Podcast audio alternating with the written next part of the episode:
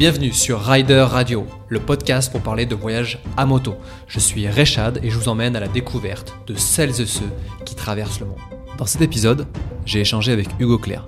Champion du monde d'endurance, il partage avec nous les étapes d'une préparation pour arriver au sommet. Qu'il s'agisse de ses sacrifices, de ses peurs, mais aussi de tout le bonheur que cela procure. Il nous parle de la préparation mentale qui s'impose pour être capable de toujours repousser ses limites et de sa capacité à se relever malgré les chutes. Il a participé aux plus grandes compétitions d'endurance, dont une que l'on connaît tous, les 24 heures du Mans. Que se passe-t-il dans la tête d'un pilote au départ de cette course mythique? Vous allez le découvrir à travers les mots d'Hugo. Mais avant, voici sa définition de l'aventure. Moi qui est un homme euh, d'endurance, je dirais que ça peut se résumer à une course de 24 heures, euh, l'aventure. Euh, ouais, sur une course de 24 heures, on peut la vivre. Pour, pour, pour toi, l'aventure, en effet, c'est c'est vivre, euh, c'est vivre ces, ces, journées de, de course, à mon avis. C'est aussi euh, éventuellement, euh, quand tu parles d'endurance, donc faire quelque chose d'un petit peu entre guillemets inhumain, c'est-à-dire que 24 heures sur une moto, alors c'est pas 24 heures sur une moto, si, si on doit si on doit l'expliquer à, quelqu'un, la course des 24 heures du Mans par exemple, c'est euh, c'est une course de relais en fait sur 24 heures. J'imagine que que pour toi, c'est un peu tous les jours, en fait, l'aventure.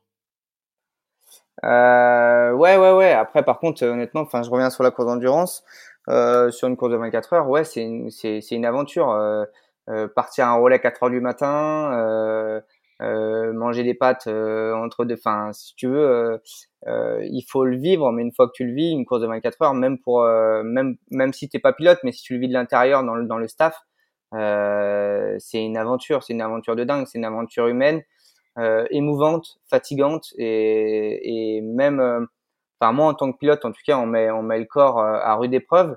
Mais même par exemple un panoteur ou un mec qui est vraiment dans le staff, euh, il vit ça quand on, quand on vit ça de l'intérieur. Honnêtement, on a des émotions, je pense qu'on peut retrouver sur d'autres choses, bien sûr, mais qui est dur à, à, à retrouver en termes d'émotions, de stress. Euh, euh, d'efforts physiques, euh, d'efforts mentaux. Et je voudrais, euh, avant d'arriver à, ces fameux 24 heures, à cette compétition, moi je, voudrais revenir un petit peu en arrière. À, quel âge t'as touché toi ta première moto? Première première moto, je l'ai touchée à l'âge de 3 ans. Euh, j'avais un j'avais un petit QR, un petit Piwi 50 que mon père avait acheté ça pour mon frère qui m'est revenu après quand j'avais 3 ans, 3 4 ans. Euh, voilà, on avait ça dans le garage, mais c'était pas. Mon père a toujours été un peu sport, euh, un sport méca, mais voilà, c'était pas. C'est voilà, il avait acheté ça pour nous, pour qu'on se fasse euh, kiffer, mais si tu veux, euh, c'était pas du tout mon, mon, but au début de faire la moto, quoi.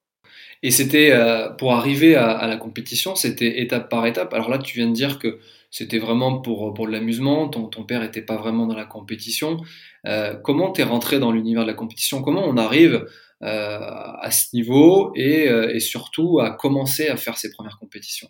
Alors moi, c'est un peu un parcours un peu atypique, un peu bizarre parce qu'en fait, si tu veux, euh, oui, mon père m'avait acheté une moto quand j'étais jeune, mais si on, il y a voilà moi il y en a beaucoup sur le paddock en fait qui, ont de la famille qui font de la moto le père euh, l'oncle quoi que ce soit alors que moi pas du tout en fait euh, moi c'est moi vraiment qui a poussé mon père à, à qu'on aille là dedans qu'on se lance là dedans et en fait, euh, j'avais une, euh, simplement, j'avais une, une, fille de mon village qui, qui faisait de la course euh, moto. Et puis, et puis c'est en quelque sorte ma voisine. Et puis son père lui dit ah bah venez voir, venez la voir. Elle roulait pas très loin de chez nous. Donc elle dit ah bah venez nous voir et tout. Donc on était on est on est allé un dimanche en fait tout simplement voir la course. Et puis ça s'est avéré qu'à la fin du week-end on a racheté sa moto et que et qu'on s'est lancé là-dedans puisqu'en fait la formule nous avait bien plu. On s'est dit allez on se lance on se lance là-dedans une année, on, voilà, pour rigoler, voir un peu comment ça, comment, ça fonctionne, quoi. Et là, t'avais quel âge, là? J'avais 15 ans, ouais.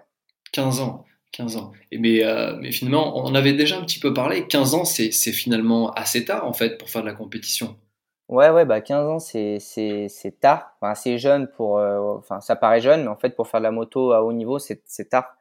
Euh, un pilote qui, qui veut être en Grand Prix, il faut qu'il commence euh, à 6 ans, il faut qu'il commence déjà à rouler euh, souvent sur une moto. Quoi. Et donc là, tu as, 15 ans, euh, tu commences la compétition, comment ça se passe et c'est quoi, c'est quoi les steps après? Donc euh, là, c'était quoi? C'était une course régionale? C'était une course euh, nationale? Tu vois, je ne sais pas par rapport à ça. Bah alors en fait, c'était une coupe de marque.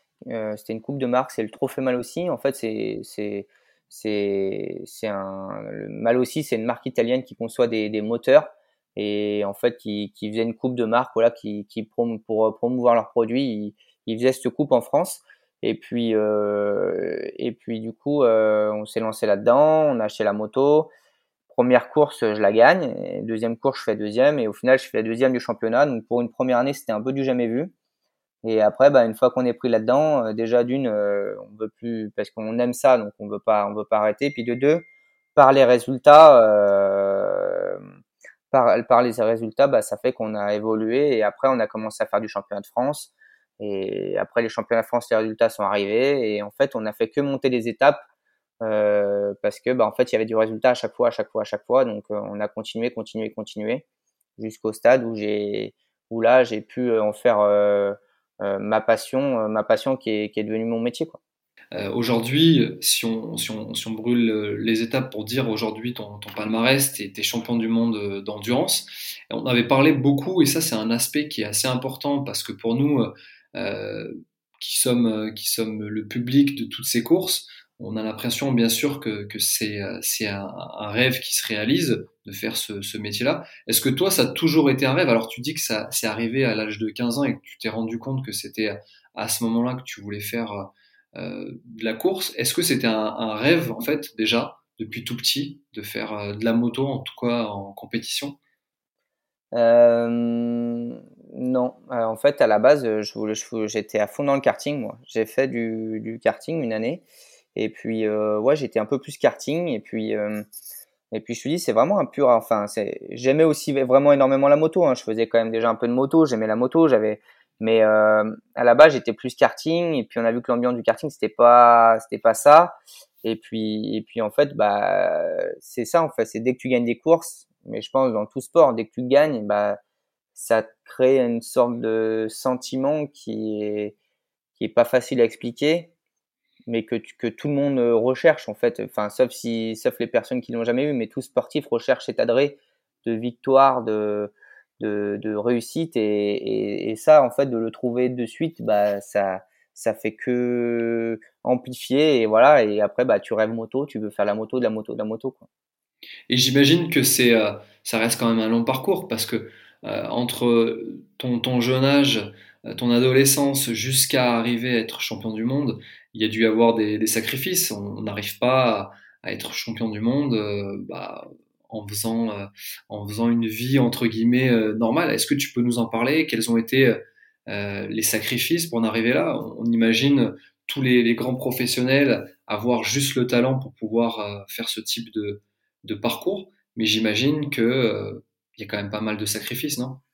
Moins maintenant, mais c'est vrai qu'au tout début, euh, au tout début, ça a été assez dur euh, parce qu'à 15 ans, c'est là où on commence à, à découvrir. Enfin, on est adolescent, on commence un peu à, à découvrir un peu ce que c'est de sortir, de s'amuser, euh, euh, voilà, de rencontrer des, des, des, potes, des filles, et, euh, et du coup, en fait, bah, tu t'aperçois que toi, tu peux pas forcément le faire parce qu'à côté de ça, il faut faut faire attention à ce que pas à ce que tu manges, pas à 15 ans, mais il faut faire du sport.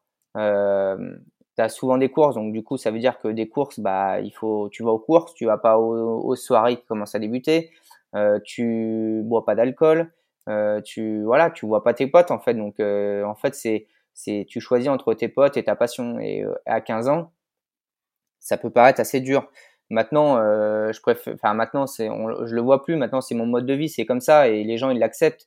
Euh, mais à 15 ans, c'est vrai que euh, les copains ils le comprennent pas trop, ils savent pas trop pourquoi on se prive de, de tout. Et, et ouais, il y a eu des moments où ça a été assez dur parce que j'ai loupé plein d'anniversaires, j'ai loupé plein de trucs. Ça, ça, de le dire comme ça, avec du recul, ça paraît, euh, enfin, ça paraît euh, évident. Et puis en fait, ça paraît pas si grave.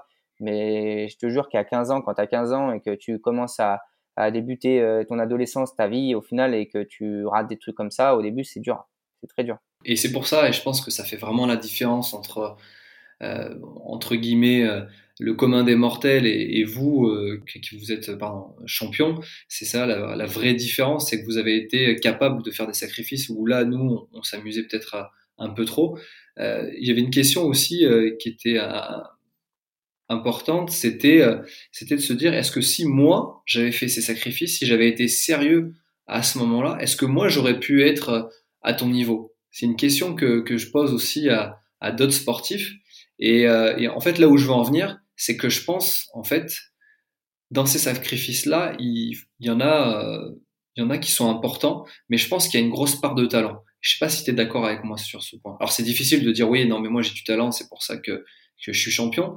Mais, euh, mais, j'imagine que même si j'avais suivi ton parcours, il y a peut-être des chances que, je n'ai gagne pas mes premières courses, quoi. Il faut du talent, c'est sûr, mais le talent ça suffit pas. Euh, dans la moto, euh, tout le monde, enfin tous ceux qui roulent avec moi, ils ont du talent. Et sauf arrive un moment, bah, le talent, ça bute. Euh, tu peux pas, tu peux avoir du talent, sauf arrive un moment, vu que tout le monde a du talent, bah, il faut du travail derrière. Donc, euh, es obligé de bosser. On est obligé de bosser. Et, comme, et oui, tu, comprends ce que tu veux dire.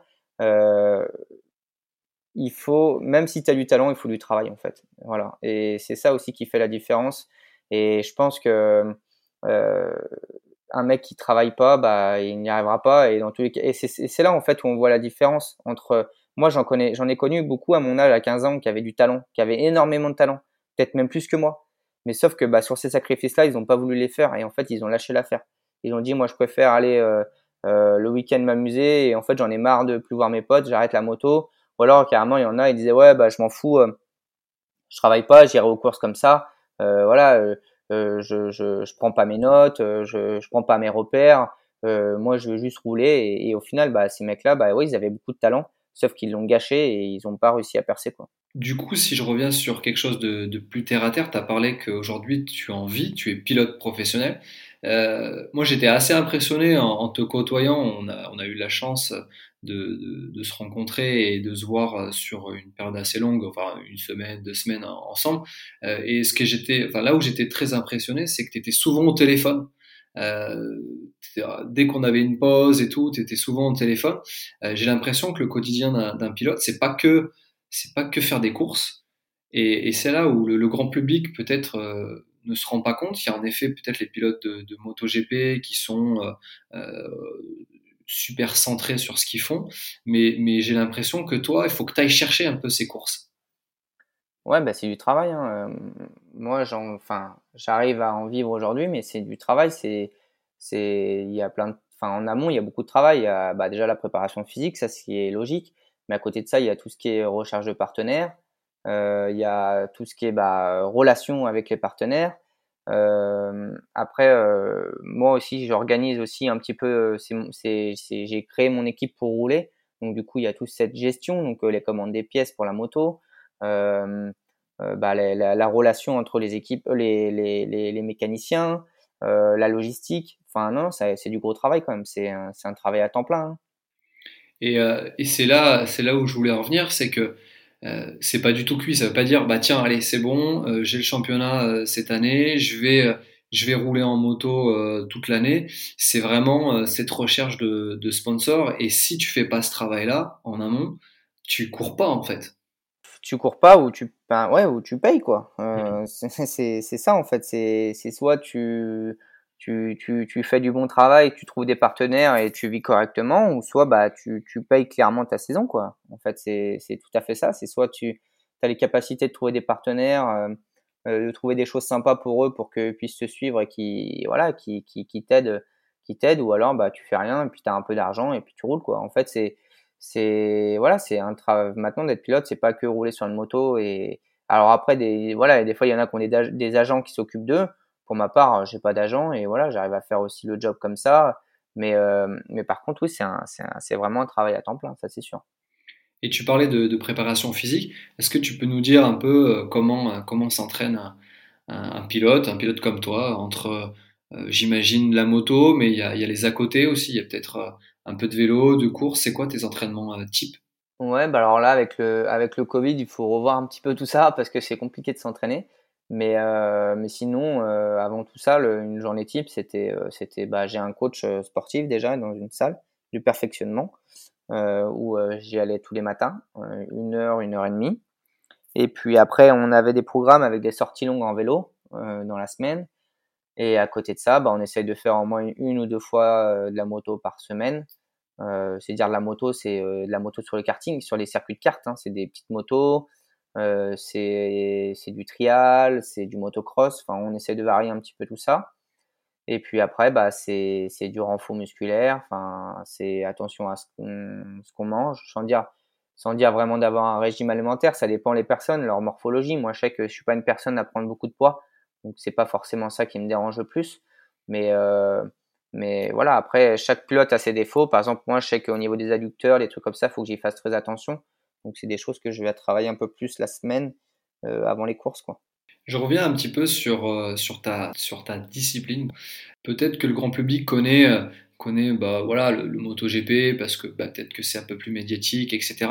Comment, comment tu pourrais parler de ta discipline à, à quelqu'un qui, qui, ne la connaît pas? Donc, on peut dire que tu fais de l'endurance, donc ça c'est ce que tu fais. Comment tu peux le comment tu peux en parler? Bah déjà d'une l'endurance, euh, ça commence à devenir une catégorie qui est, qui est reconnue euh, et qui déjà qui passe à la télé. Donc déjà ça nous fait du bien. Et à côté de ça, il y a beaucoup de pilotes de Grand Prix qui arrivent dans la catégorie. Donc euh, d'année en année, c'est une catégorie qui prend vraiment de l'ampleur. Euh, après, euh, l'endurance, qui est bien en fait dans l'endurance et ça touche beaucoup de personnes, euh, c'est parce que c'est il y a le MotoGP, ça c'est les courses, mais c'est individuel. Donc chaque pilote c'est une course où chaque pilote a une moto et c'est individuel. Et au final, l'endurance où on, on est trois pilotes sur la moto, on est environ 40 personnes qui de staff. Donc en fait, c'est là, là où c'est bien au niveau de l'endurance, c'est qu'en fait c'est une course où ou, euh, c'est une course d'équipe. Et en moto, c'est les seules courses qu'on peut voir où c'est des courses d'équipe en fait. Et, du coup, c'est pas du tout la même, euh, pas du tout la même vision, c'est pas du tout, c'est pas la même euh, émotion, ça n'a rien à voir en fait comme course. Et, c'est vrai que beaucoup de personnes connaissaient pas. Et je leur ai dit, bah regardez, euh, allez voir sur l'équipe 21 Eurosport, ça passe à la télé les courses. Et, du coup, je leur dis, bah, essayez de jeter un œil, quoi, essayez de regarder. Et c'est vrai que la plupart des personnes, quand elles me disent euh, le lundi, ah bah du coup, euh, j'ai commencé à regarder et puis en fait, bah, j'étais pris dedans et j'ai regardé euh, 10 heures de course sur les 24, quoi. Et il y en a beaucoup qui me disent ça parce qu'en fait, même à la télé, ça arrive à être passionnant. C'est ouf parce que c'est des motos qui tournent, mais en fait, c'est, on, voit en fait même à travers la télé tout, tout, quel effort ça demande en fait de faire cette course. Et du coup, les gens, ils se prennent très vite dans le jeu et ils regardent, ils regardent, ils regardent. Et, euh, et toi, en tant que pilote, par rapport à toutes ces courses que tu as, que dû vivre, c'est quoi, si tu arrives à, faire à prendre un peu de recul sur ce que, sur ce que, sur ce que tu vis, c'est quoi ton, meilleur moment? Et ça, c'est super dur à expliquer parce qu'en fait, euh, avant une course, c'est chaque week-end, ça me le fait, à chaque fois j'y pense, c'est que, en fait, euh, euh sur un week-end, on passe, on passe beaucoup d'étapes en fait, en termes de mental et, de, on passe beaucoup de, ouais, beaucoup d'étapes. Par exemple, avant, avant, avant une course, je me, je me dis putain, mais qu'est-ce que je fais là? J'ai envie de rentrer chez moi, j'ai peur, j'ai pas envie, et, et, je me dis bah vivement qu'elle soit faite pour la course. Et puis à la fin de la course, et eh bah t'as as envie de recommencer. C'est bizarre, c'est des sensations bizarres en fait. Et, expliquer un meilleur moment sur une course, bah j'ai envie de te dire euh, le dimanche soir, mais en fait c'est faux parce que parce que parce que quand j'y repense, et eh ben tout m'a fait kiffer. Sauf que au à l'instant T, tu vois, à l'instant T avant le départ par exemple, ou à l'instant T euh, euh, à plein de moments, j'ai pas envie d'y être, mais avec du recul, ça m'a fait, ça m'a, j'ai aimé. En fait, c'est c'est ultra bizarre et c'est dur à à exprimer comme euh, comme sentiment. Et c'est pour ça que mais après, il y en a beaucoup qui, qui, qui, ont du mal aussi à expliquer parce que faut le vivre en fait pour savoir un petit peu comment ça fait. Ou alors on peut se comprendre entre pilotes parce qu'on on, on le perçoit, on le ressent à peu près pareil. Ou que ça soit ça ou ça soit pour dans d'autres sports, hein, tout ce qui est sport de haut niveau, on a ce sentiment un peu de peur au début et puis en fait une fois que c'est fait, bah, ce sentiment de peur, il crée un truc qu'on a envie de de ravoir quoi. Et je sais qu'on en a parlé ensemble, et, et, ça, ça m'avait fait beaucoup de, enfin, ça m'a fait très très bizarre. C'était parce que c'est un départ de, de, des 24 heures du Mans, c'est assez c'est assez dingue. On, on voit, j'explique un petit peu aux auditeurs, pour ceux qui connaissent pas, les 24 heures du Mans, bah, c'est très connu, on en a tous entendu parler. Mais, euh, mais ce qui est assez étonnant, c'est que les pilotes partent de la ligne des stands pour aller faire un sprint, pour aller récupérer la moto et après euh, partir quoi. Est-ce que tu peux euh, nous expliquer un peu ton, ton comment dire ton, ton ressenti à ce moment-là? Ça doit être juste dingue en fait de, de d'être là à courir tout seul dans ton casque et à aller récupérer ta moto pour partir à fond. Euh, Est-ce que tu peux nous parler un peu de ce moment-là? Bah, Déjà, avant, avant ce moment-là, le, le, le, samedi, là, pour une course d'endurance, une, surtout une course de 24 heures, déjà, on sait, qu'on va, on, sait que ça va être dur. Euh, on, on, sait que ça va être dur, ça va être long et ça crée une, beaucoup de stress. C'est-à-dire beaucoup de stress. On sait que le départ est à 15 heures euh, vu qu'à la télé, il faut qu'à 14 heures on soit en cuir, qu'on arrive sur la grille. Et là, on a une heure, on a 45 minutes où euh, on est en cuir, il y a les médias et, tout ça. C'est déjà ça, nous met, euh, ça nous met dans un, énorme stress. Après, euh, il y a, y a un moment de, silence et là, il y a déjà la Marseillaise. Je, te, dis un peu tout le déroulé du départ parce qu'en fait, il faut pour comprendre un peu et voir un peu dans quelle situation on peut être et en fait, on, on, après, on a un moment de silence, on a cette Marseillaise où euh, où il y a euh, presque 100 000 personnes qui sont dans les tribunes et qui chantent. Et donc là, tout le monde chante. Et déjà, ça, ça crée une, une émotion. Tu vois, même pas pour pas que pour les pilotes, mais pour tout le monde, il y a, une, y a on sent une, une, grande émotion. Et donc après, euh, on se positionne euh, dans notre dans notre cercle voilà, dans notre cercle, où on a la moto en fait en face de nous, où on va devoir courir pour aller la chercher. Et donc à ce moment-là, en fait, on passe d'un truc où il y a, il y a sur la grille, il y a des centaines de personnes qui tournent autour, qui prennent des photos, des trucs, à un moment en fait où on est tout seul. Donc en fait, on passe du du, du, du, moment où on est, on est compressé à mort, où les gens nous prennent en photo, ils nous, ils nous appellent dans tous les sens pour qu'on les regarde, tatati, qui nous partent, qui viennent nous taper la main, qui nous disent bonne course, à un moment en fait où on se, on se retrouve, on est, on est complètement seul quoi, seul et en fait on sait qu'on part pour un truc où, où un truc où on, va en chier le, voilà, où on va galérer complètement pendant 24 heures, on va pas dormir, on va, en fait on sait qu'on part dans la, pas la guerre, mais voilà on se dit putain mais là on y est quoi, c'est le moment, euh, on va faire 24 heures et, et là euh, le, seul truc qu'on a c'est qu'on regarde notre moto, on dit rien, on parle pas, on entend notre cœur qui tape dans la la cage thoracique, tu regardes les, les, mecs d'à côté, ils sont concentrés comme toi et, et puis bah au moment où voilà, en fait on t'as une minute avant ce départ là, t'as une minute où où t'es seul au monde quoi. T'es seul, t'as le cœur il tape à 10 000, t'entends le cœur il pabam pabam pabam pabam et puis là bah tu te dis bon bah vas-y hein, il reste 30 secondes, euh, voilà faut que je cours et que voilà que c'est parti quoi. Et après une fois que le drapeau se baisse là tu cours et hop c'est bon là tu rentres dans ta course et c'est plus la même chose. Mais vraiment, cette minute avant le départ, c'est vraiment quelque chose de très, très, très, très intense.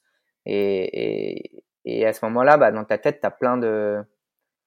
T'as plein de choses qui passent à la fois, mais enfin c'est dur à expliquer. Vraiment, c'est dur à expliquer parce que tu penses à plein de petites choses, mais à côté de ça, tu es très concentré sur ton sur ton objectif et, et, et, voilà, mais par contre, tu voilà, es seul, quoi. Tu regardes les autres autour de toi, tu te dis, putain, moi je suis là, c'est à moi de courir, c'est à moi de faire le taf, c'est à moi de. Ouais, c'est, c'est, c'est, c'est ouf comme sensation, franchement. T'as dit, c'est dur à expliquer, mais honnêtement, vu comment tu me l'as expliqué, je, vais, je m'y suis euh, vraiment euh, senti. Alors, je peux pas euh, vraiment le vivre, c'est sûr, mais honnêtement, euh, ça doit être vraiment, vraiment quelque chose. En tout cas, merci de, de, de, mon, enfin, de nous en avoir parlé parce que ça doit être un moment très, très, très, très fort. Mais moi, ce qui, ce qui m'étonne beaucoup, tu, tu l'as dit euh, plusieurs fois là dans, dans cet épisode, euh, tu vas, entre guillemets, à, à, la guerre, tu vas en chier. En fait, euh, nous, quand on regarde à la télé, de l'extérieur, on a l'impression que vous vous régalez, en fait, que c'est un vrai plaisir. Mais dans ce que tu dis, c'est que t'en chies quand même, quoi. Ouais, bah, Honnêtement, euh, quand, euh, quand je la regarde à la télé aussi, j'ai l'impression qu'on qu'on qu'on kiffe, mais, euh, mais, mais honnêtement, bien sûr qu'on aime faire ça. Si on n'irait pas, on, on le ferait pas.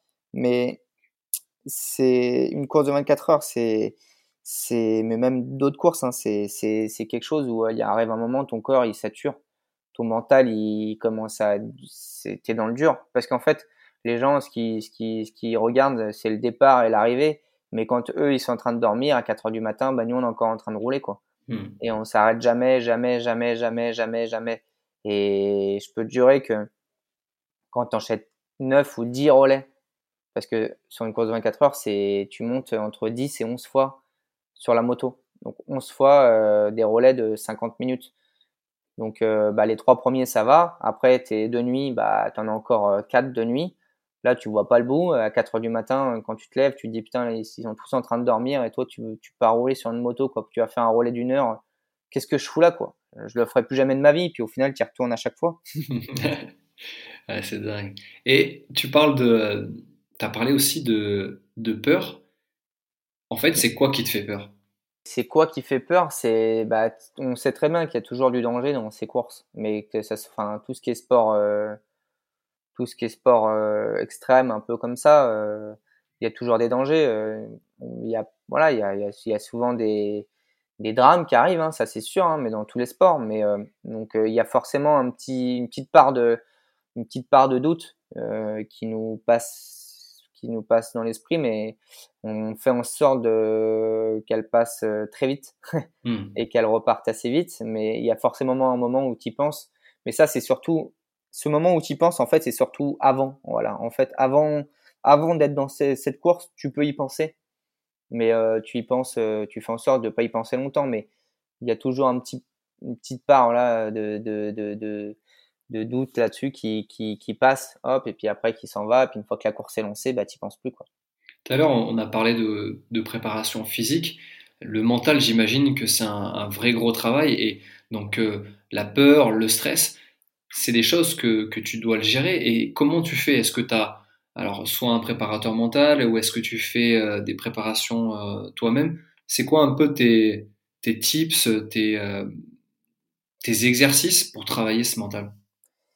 J'avais fait de la sophrologie il y a, il y a quelques années de ça. Euh, j'avais, j'en ai fait pendant deux ans et puis en fait je me suis aperçu que enfin c'était pas, j'accrochais pas vraiment au truc et donc euh, j'avais arrêté.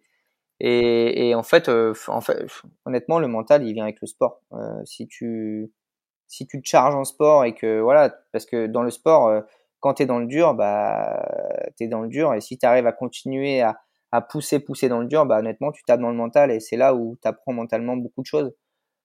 Donc, euh, plus tu fais du sport, plus ton mental, il, voilà, il, grandit. Et après, le mental, ça, parce que il n'y a pas que le sport, enfin, dans la vitesse, enfin, dans la moto, pour être vite, il faut, être fort physiquement, d'accord, mais il faut que, faut être bon mentalement parce qu'en fait, euh, ça se passe tout dans la tête. Et, donc, euh, euh, le, mental, voilà, il faut. Je pense que il faut bien bosser en sport et une fois que tu es calé en sport, après c'est bosser, c'est rouler, rouler, rouler, rouler tout le temps en moto et, dès qu'il y a une part de doute, bah, c'est faire en sorte de l'enlever très vite de la tête. En, bah, peut-être en, par exemple, s'il y a une chute et qu'on se dit merde, pourquoi j'ai chuté et tout, c'est remonter sur la moto, essayer de comprendre pourquoi. En fait, il faut pas de place au doute, il faut jamais de doute. Donc si tu doutes, c'est pas bon. Et c'est pour ça qu'on les pilotes, on, on, a des on a des égos un peu euh, surdimensionnés. C'est parce qu'en fait, on se on se on est obligé en fait, on est obligé de croire, de penser qu'on est les meilleurs. On est obligé de dire euh, bah je vais tuer tout le monde, je vais parce que si tu le fais pas, si tu te fais marcher dessus, tu te fais écraser. En fait, tu es obligé de dire euh, je suis le meilleur. On le montre pas, mais dans nos têtes, on voilà, quand on part à une course, on dit bah c'est bon, je suis le meilleur, je vais je vais tout déchirer quoi. On est obligé parce que ça fait partie du mental.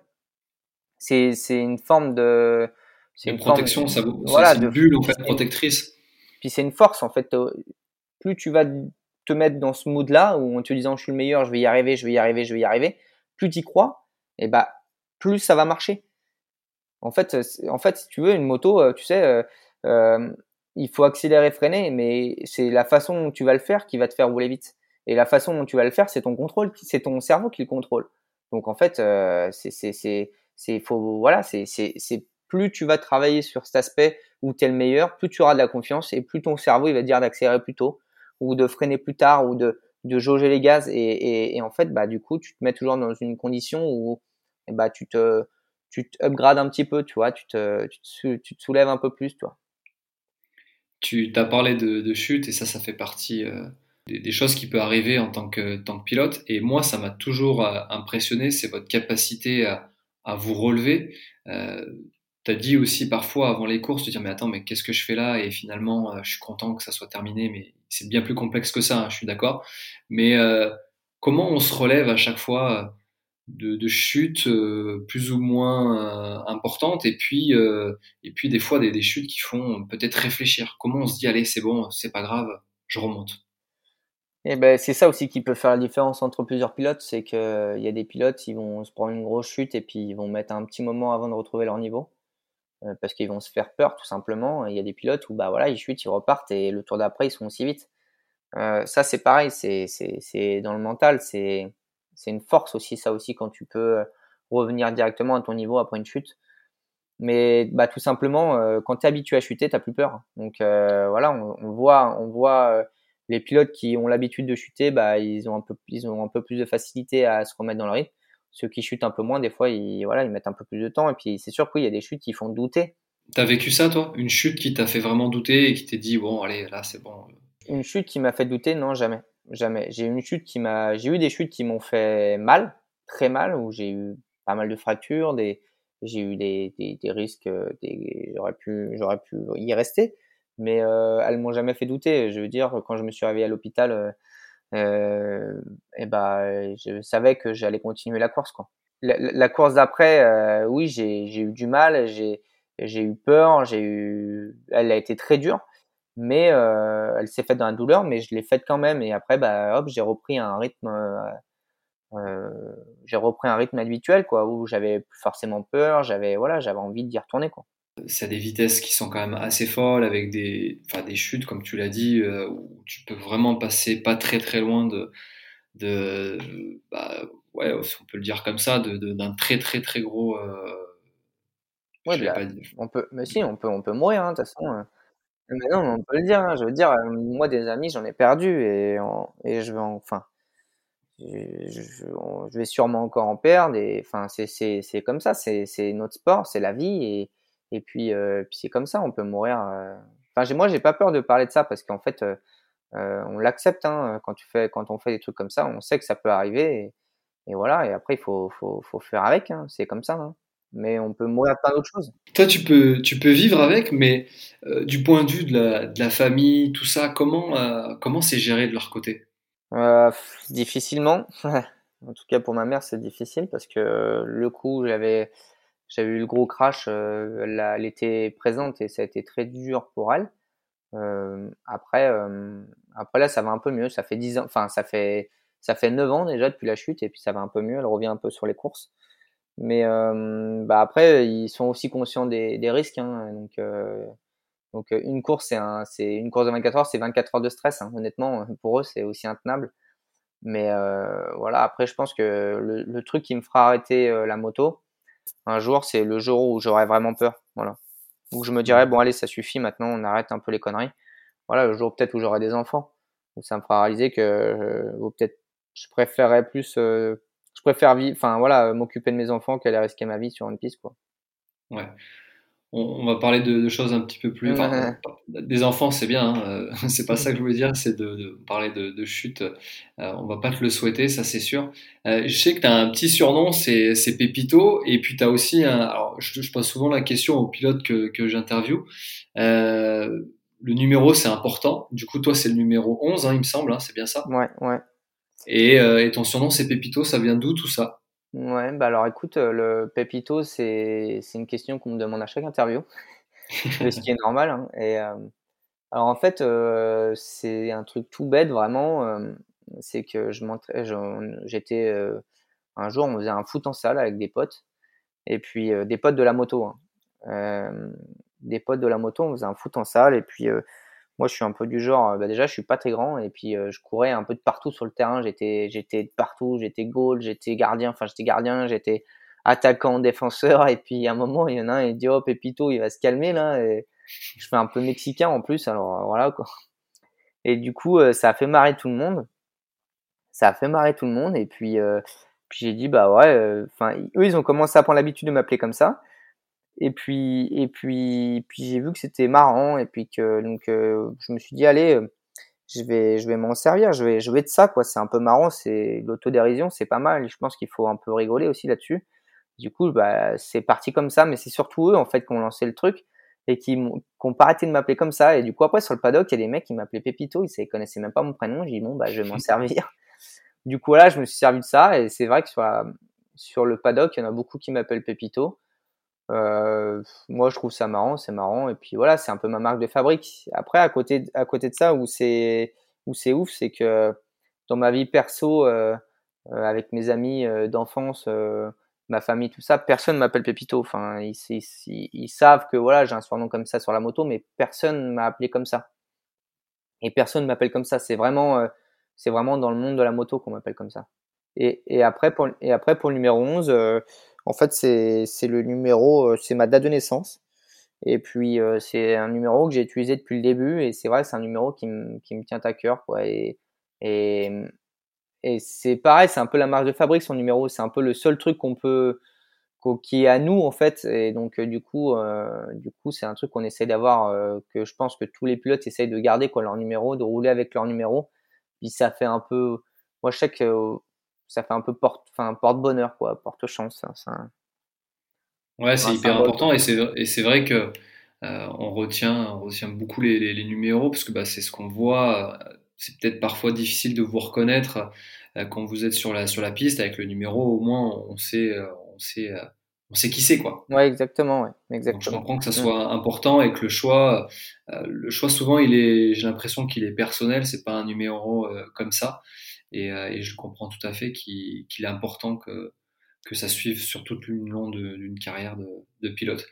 Euh, c'est quoi pour toi le, conseil, parce qu'on est sur un, podcast qui parle d'aventure et qui parle d'aventure que ce soit en tant que pilote ou en tant que voyageur ou en tant qu'entrepreneur dans le monde de la moto, c'est quoi tes conseils à un, gamin du coup qui a 15 ans ou qui est plus jeune pour vivre ce genre d'aventure? Un conseil déjà, c'est de croire en lui, parce que comme on le disait tout à l'heure, c'est mental, hein, donc euh, si tu crois en toi, euh, tu seras toujours plus fort euh, croire en lui déjà, savoir si, si réellement il veut, il est persuadé de vouloir faire ça et tout, c'est voilà, c'est de faire des, enfin, il aura pas le choix, c'est, c'est croire en lui, faire des sacrifices, il aura, il y aura des sacrifices à faire dans, dans tous les cas, mais c'est de, de pas lâcher quoi. Voilà, c'est de croire en lui et puis d'y aller à fond et, et, de saisir, surtout de saisir toutes les chances, toutes les opportunités qui s'offrent à lui, de pas réfléchir et voilà et, de prendre tout ce qu'il peut prendre, tous les petits conseils, tous les tout, tout en fait, et, de, et surtout de ne pas négliger euh, le moindre petit détail et travailler, travailler, travailler. Ça fait beaucoup de choses. ouais, mais c'est un vrai, un vrai bon conseil. C'est un vrai bon conseil. Est-ce que toi, avant, avant une course, tu as euh, une, citation ou euh, une musique, un truc qui te, qui te motive ou qui te permet de, de, de, te mettre dans ta bulle et qui te donne vraiment de la force. Tu parlais de porte-bonheur tout à l'heure avec ton, ton numéro 11. Est-ce que tu as quelque chose qui te porte bonheur euh, ou une phrase ou quelque chose vraiment qui te, qui te donne de la force avant une course?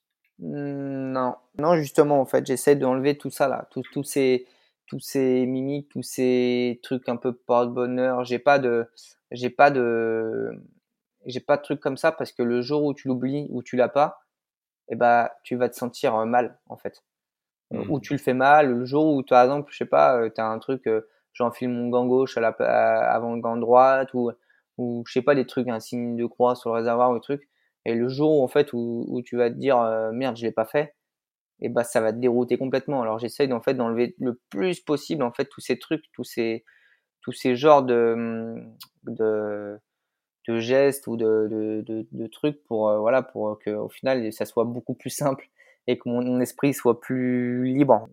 Mais ça revient ça revient à ton conseil en fait, euh, croire en toi. Il euh, n'y a que toi en fait qui, qui, est, qui est capable et pas forcément des petites choses qui vont qui vont te motiver. Déjà croire en soi c'est déjà c'est déjà, ouais, et c'est déjà dur à faire.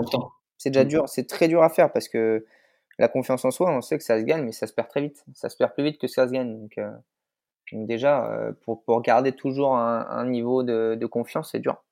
Et, et, pour la suite, c'est quoi? Qu'est-ce qui va se passer? Aujourd'hui, on est en mai. c'est quoi ton actualité?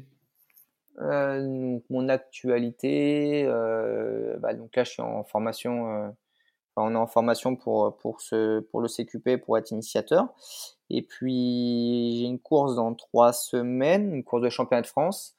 Et après, j'aurai une course, bah, j'aurai les 24 heures du Mans qui ont été, qui étaient en mars, et, enfin en avril et qui ont été décalées au mois de juin.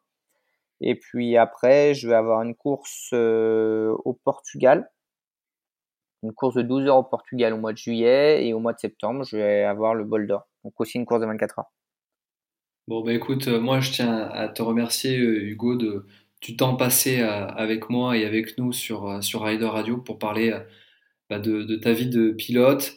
Et, et je te souhaite vraiment le, le, meilleur pour, pour les 24 heures et, les autres courses. Vraiment, je vais, je vais te suivre et je vais même te supporter. Et, et ça serait avec grand plaisir de, de te revoir aussi et éventuellement moi t'emmener sur euh, quelques quelques pays que j'ai pu visiter parce que c'est bien aussi de prendre son temps, c'est bien d'aller vite et, c'est un, c'est un rêve que moi j'ai toujours euh, toujours voulu faire, faire de la course, ça c'est, je pense, c'est un, vrai rêve de, gosse. Et mais j'aimerais aussi un jour t'emmener te balader en Inde ou au Sri Lanka, au Népal. Donc j'espère te, voir rapidement, en tout cas dans, dans ces destinations-là ça serait avec grand plaisir, honnêtement, ça serait avec grand plaisir et, je pense que j'en prendrais plein les yeux et c'était un grand plaisir aussi de partager ce petit moment avec toi et, tes auditeurs. Bon, super. À bientôt Hugo, au plaisir. Merci, ciao ciao. Ciao, ciao. Merci pour votre écoute. C'est tout pour aujourd'hui. C'était Rechad pour Rider Radio. Je vous dis à dans deux semaines pour un nouvel épisode. D'ici là, si vous voulez en savoir plus sur cet épisode, vous pouvez retrouver les photos et autres infos sur la page Facebook et Instagram de Rider Radio.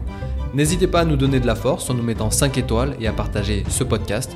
A bientôt et n'oubliez pas, le voyage n'a pas de frontières.